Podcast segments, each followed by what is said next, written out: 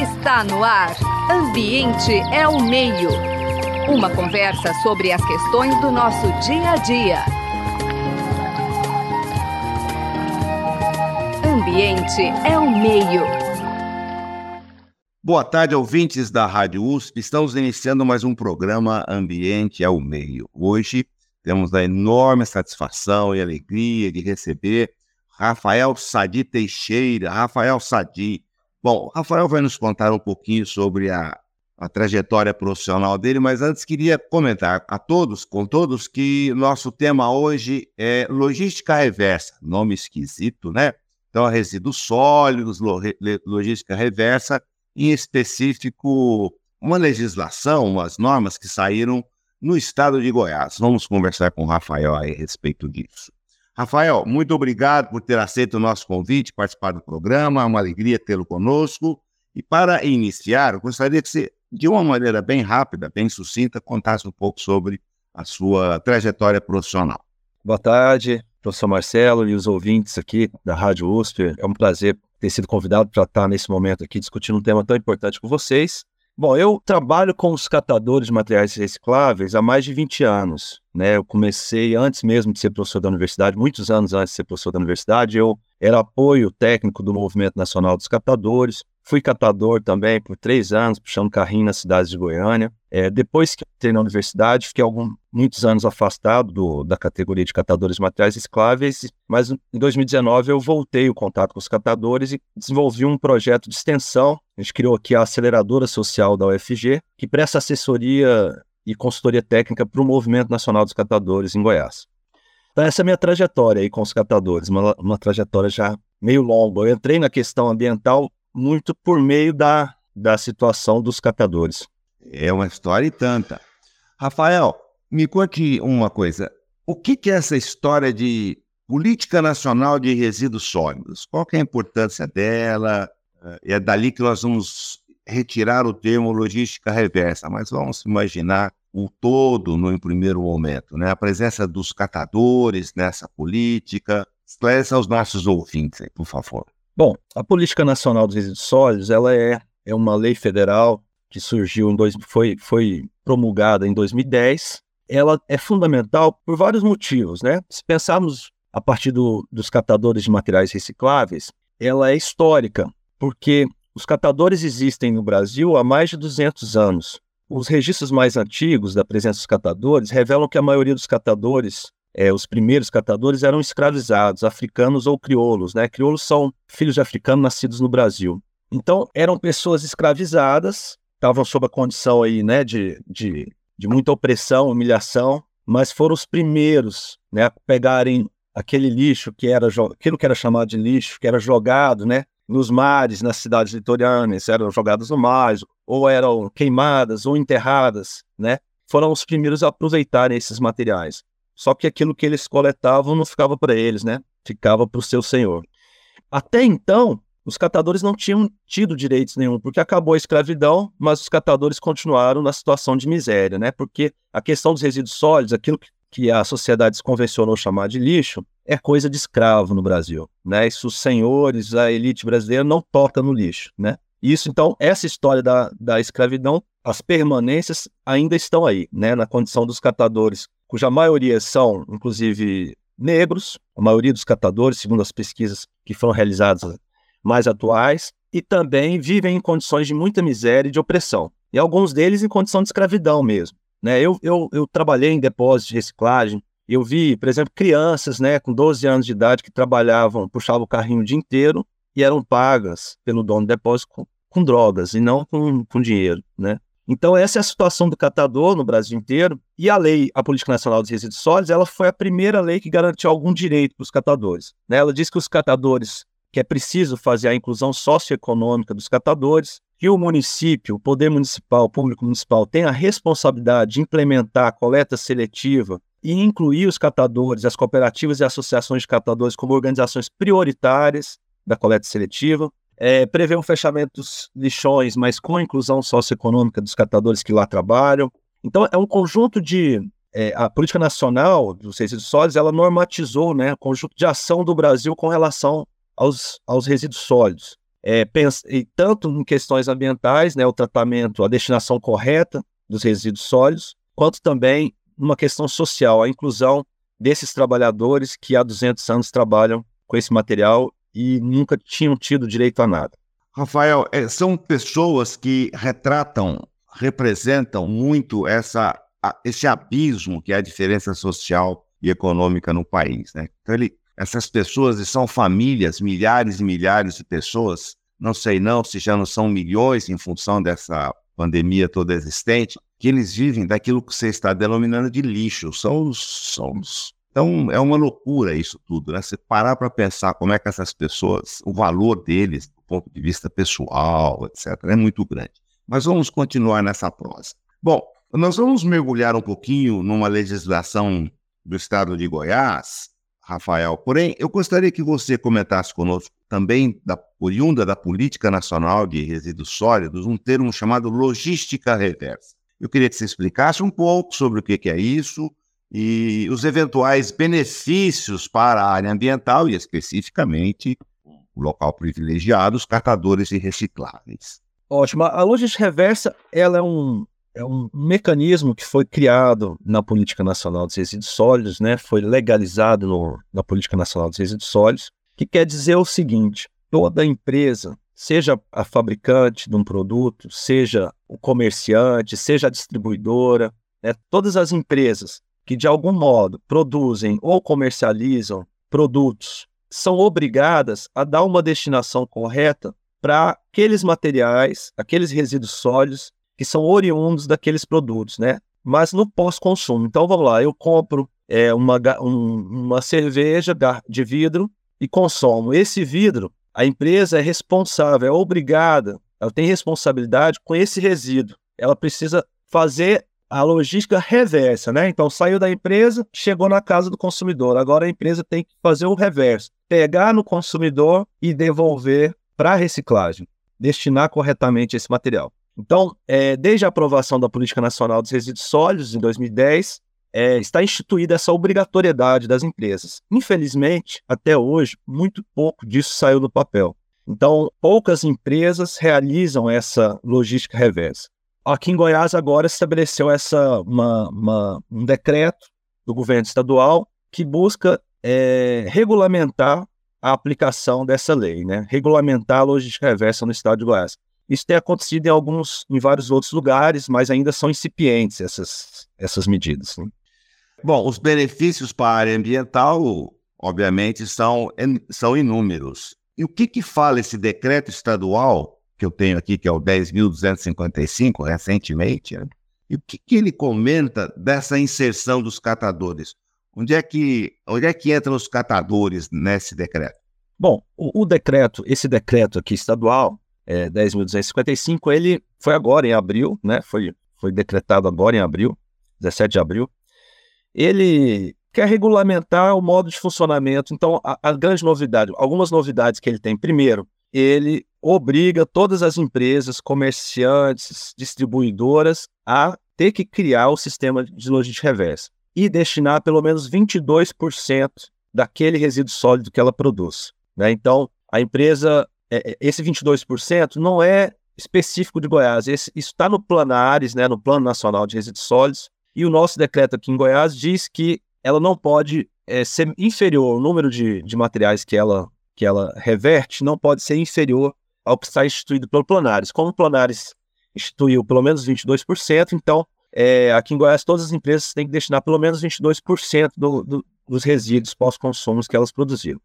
Pode ser mais, pode ser mais, né, Rafael? Mas pelo menos o 22% já... Isso, 22% é obrigatório. E o, como os catadores se inserem nisso? O projeto, assim como na, na política nacional, define a prioridade dos catadores para coleta seletiva, de algum modo também estabelece para a logística reversa, o decreto estadual aqui de Goiás diz que esse material, que é um decreto específico para embalagens, isso é importante, porque tem vários tipos de resíduos sólidos, né? De resíduos recicláveis. Esse especificamente é para aquelas embalagens, né? Papel, plástico, é, esse tipo de material é que, que é objeto desse resíduo sólido. Aqui não entrou, por exemplo, lixo eletrônico, né? tem vários outros resíduos aí que não estão ainda regularizados, como é que vai fazer a logística reversa.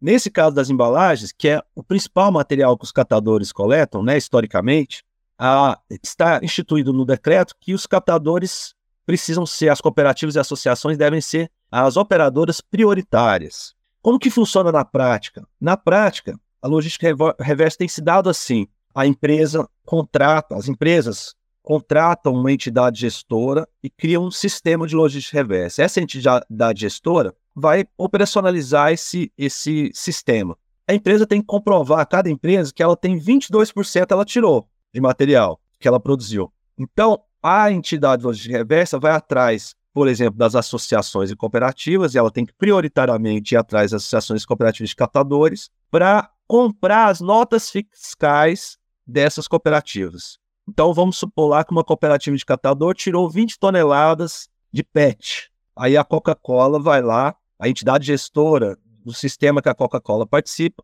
vai lá e compra essas, essas notas fiscais né, por um valor de mercado. E o catador, a cooperativa catador, além do material que ela vendeu, da PET que ela coletou, vendeu, ela também vai ganhar o valor das notas. Então a cooperativa vai poder investir em maior capacidade de retirar esses materiais das ruas. É, e vai ter uma remuneração menos aviltante também, né? Exatamente, porque é tudo pago em centavos, né? É. O papelão hoje aqui em Goiás está 30 centavos aqui em Goiânia. O quilo. Isso é bom falar para todos, é. né? o quilo. Ele já chegou a estar, tá, quando na época eu catei papel, era 5 centavos o papelão, o quilo. É claro que 5 centavos valia muito mais que os 5 centavos de hoje. Mas. Eu acho que, na verdade, não valia nada, nem hoje, nem é. naquele tempo, viu, Rafael? 5 centavos é. ou 5 centavos em qualquer época do tempo. Assim. É, é. Você brincar é isso mesmo. E aí o que que acontece? É, então, assim, é, é, um trabalho assim muito, muito pouco valorizado mesmo em termos econômicos, né?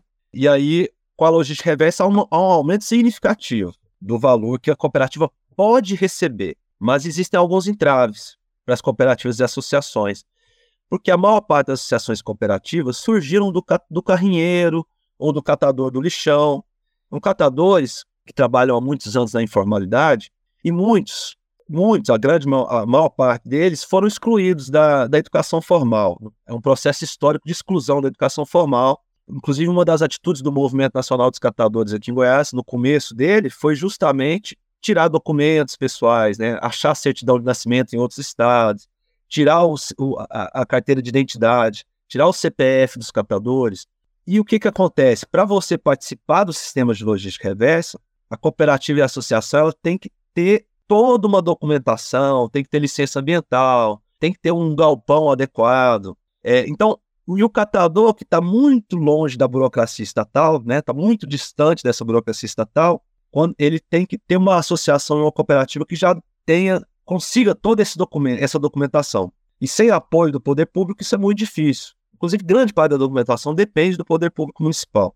Então, esse é um dos, uma das barreiras imensas que nós temos, né, que apesar dos catadores terem direito, apesar de terem leis e decretos que garantiriam esse acesso dos catadores a esse recurso a mais, ele fica preso ali na burocracia, porque o catador não consegue ter acesso aos documentos que ele precisa ter para poder participar desse processo.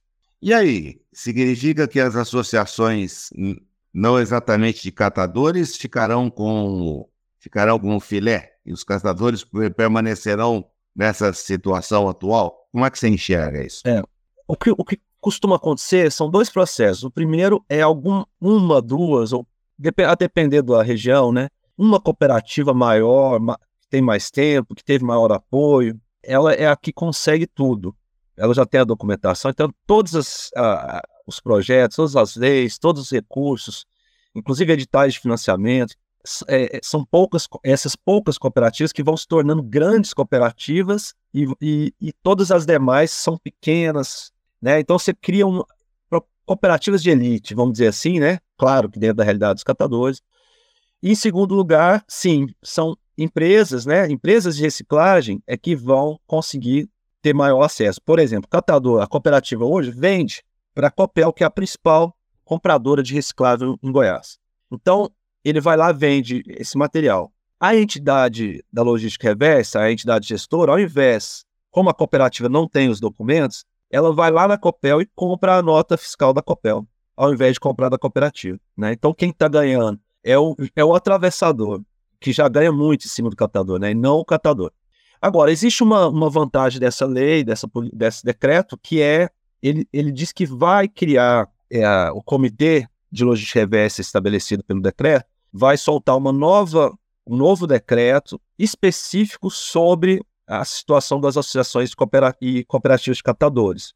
A gente conta que o movimento, os catadores e as cooperativas de catadores participem da elaboração, né, da discussão para a elaboração desse decreto, para que ele seja adequado à realidade das cooperativas. E também o governo do estado, no processo de discussão desse decreto, garantiu às cooperativas que vai criar um outro decreto é, visando impulsionar as cooperativas, né, para que elas possam é, estar adequadas a participar do processo de logística reversa.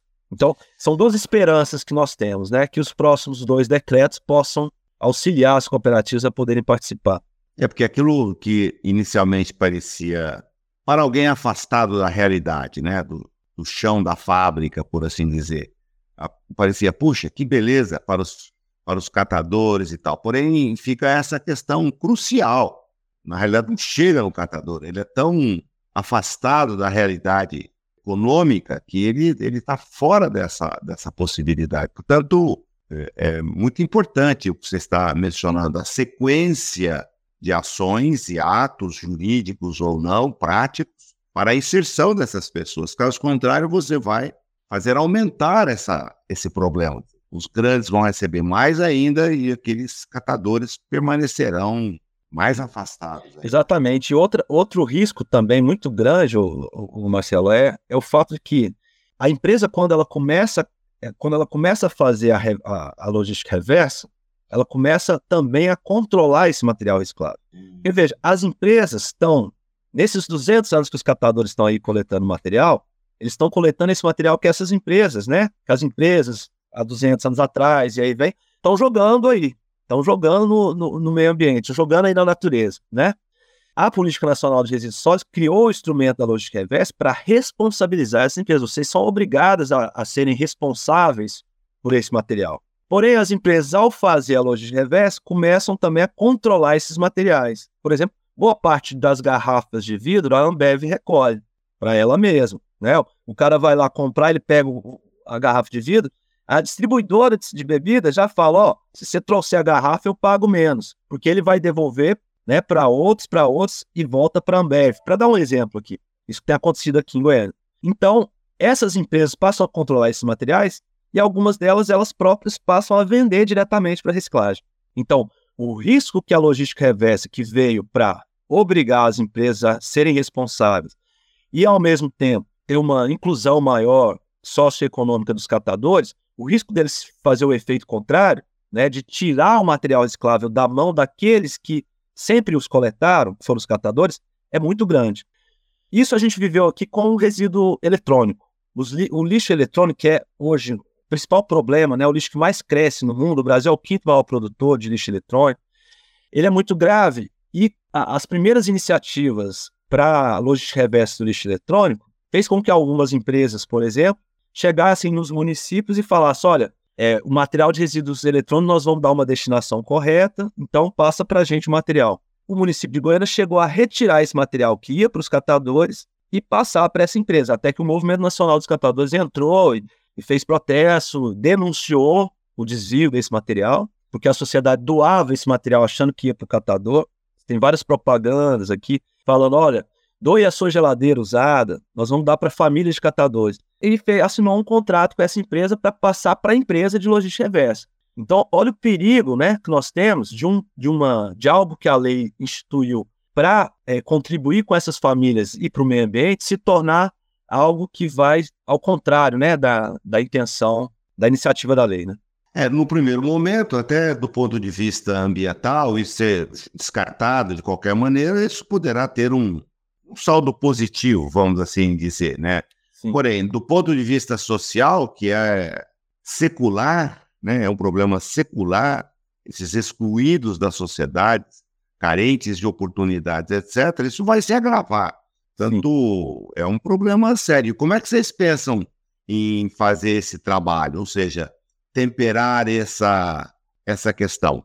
Bom, a gente tem primeiro garantido uma, tentado garantir uma interpretação da política nacional dos resíduos sólidos que garanta essa prioridade dos catadores de fato.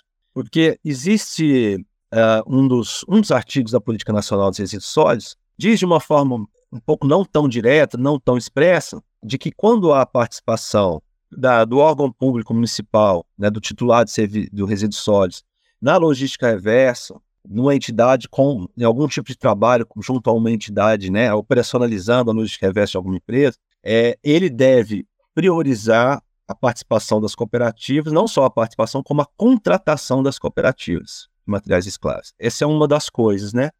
A outra coisa é que esse mesmo artigo também diz lá, nos vários itens que ele cita, que logística reversa, coleta seletiva e toda atividade voltada à reinserção no ciclo, né, desses resíduos no ciclo da reciclagem, deve priorizar os catadores. Então, isso é algo da lei que as pessoas interpretaram só como coleta seletiva. A coleta seletiva é priori... tem que priorizar as cooperativas de catadores. Mas isso é uma leitura que, ao nosso ver, é equivocada. Nós temos elementos na Política Nacional de Serviço que garante a necessidade dessa prioridade aos catadores. Né?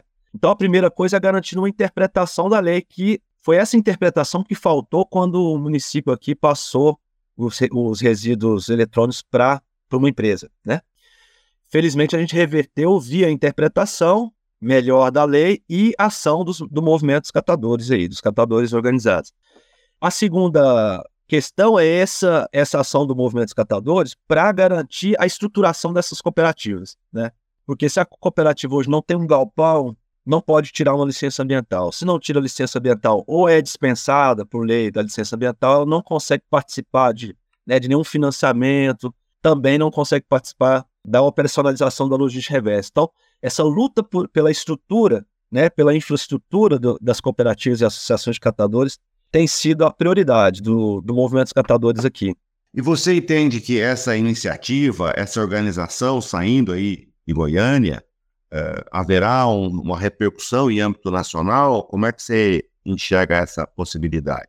Porque essa penúria dos catadores, ela é, ela é universal, mas em termos de Brasil, ela é do Brasil todo, né? Sim, uhum. Brasil todo. Bom, sim, eu acho que sim, eu acho que a, as iniciativas locais, né, municipais, estaduais, na área da, dos resíduos sólidos e dos catadores, ela tem sido, é, ela tem servido de exemplo, né, e fortalecido os argumentos nas lutas, em outras lutas, né, locais. Então, por exemplo, aqui, a dispensa de, de, de, de licença ambiental, que não é uma dispensa completa, tem uma certidão ambiental simplificada, aquelas cooperativas que só recebem material da coleta seletiva, que é um material não perigoso, né? é uma licença que foi feita em São Paulo, foi feita no Rio de Janeiro, foi feita em Minas Gerais, foi feita em alguns estados do Nordeste e está servindo de, de argumento para o movimento aqui implementar também aqui como política do Estado de Goiás, né? E especialmente isso tem ocorrido muito pela nacionalização né, dos, da organização dos catadores. O fato do, de ter um movimento nacional que está presente em todos os estados, né, isso tem ajudado com que as vitórias locais sejam replicadas nacionalmente, né? Então, acredito que sim, se a gente conseguir avançar aqui nesse decreto, né, conseguir realmente que esse decreto contribua com os catadores, com certeza ele vai servir de referência para outras leis de logística reversa, né, estaduais, municipais. É o que a gente espera, né, Rafael? Oportunidades, divisão dessa riqueza toda que é produzida, um pouco, pouco mais de solidariedade num país tão carente desse termo, né, e dessa prática. Bom, Rafael, infelizmente nosso tempo já se foi. O assunto é por demais importante, tratamos da presença dos catadores, da ausência deles no resultado prático em algumas vezes, da legislação de Goiânia a respeito do tema de política reversa. E conversamos então com Rafael Sadi Teixeira, que é professor da Universidade Federal de Goiás, o nosso Goiás. Quero agradecer, Rafael, muito a sua participação, mas também Devo agradecer sempre nosso Gabriel Soares. É, Rafael, ele é o, o, faz tudo aqui, é o técnico que faz tudo aqui para a gente, uma pessoa importantíssima e especial em todos os sentidos. Também a Bia Pavan, a Paula de Souza, que são nossos um braço direito aqui, para os canhotos, o braço esquerdo também. Portanto, Zé Marcelino e eu, Marcelo Pereira, agradecemos imensamente, a sua participação e dar os parabéns por esse trabalho essencial que vocês realizam aí. Eu agradeço seu Marcelo, agradeço o Gabriel também, toda a equipe aí né, que participa da Rádio USP, do programa tão essencial, tão fundamental, com uma temática tão importante que vocês estão tocando aí há tantos anos, né? Obrigado, foi um prazer. Você acabou de ouvir Ambiente é o Meio. Produção e apresentação: José Marcelino e Marcelo Pereira. Música tema: Evandro Navarro. Sonoplastia: Mariovaldo Avelino. Ouça também este e outros programas em www.ribeirão.usp.br.